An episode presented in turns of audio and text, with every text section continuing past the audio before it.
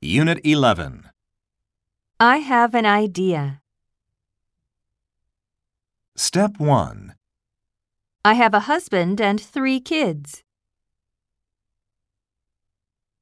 I have an appointment with Mr. White today.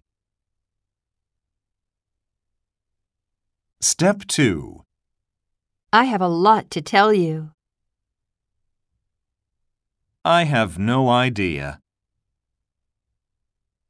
Step 3. I often have ramen for lunch. I had a great time yesterday.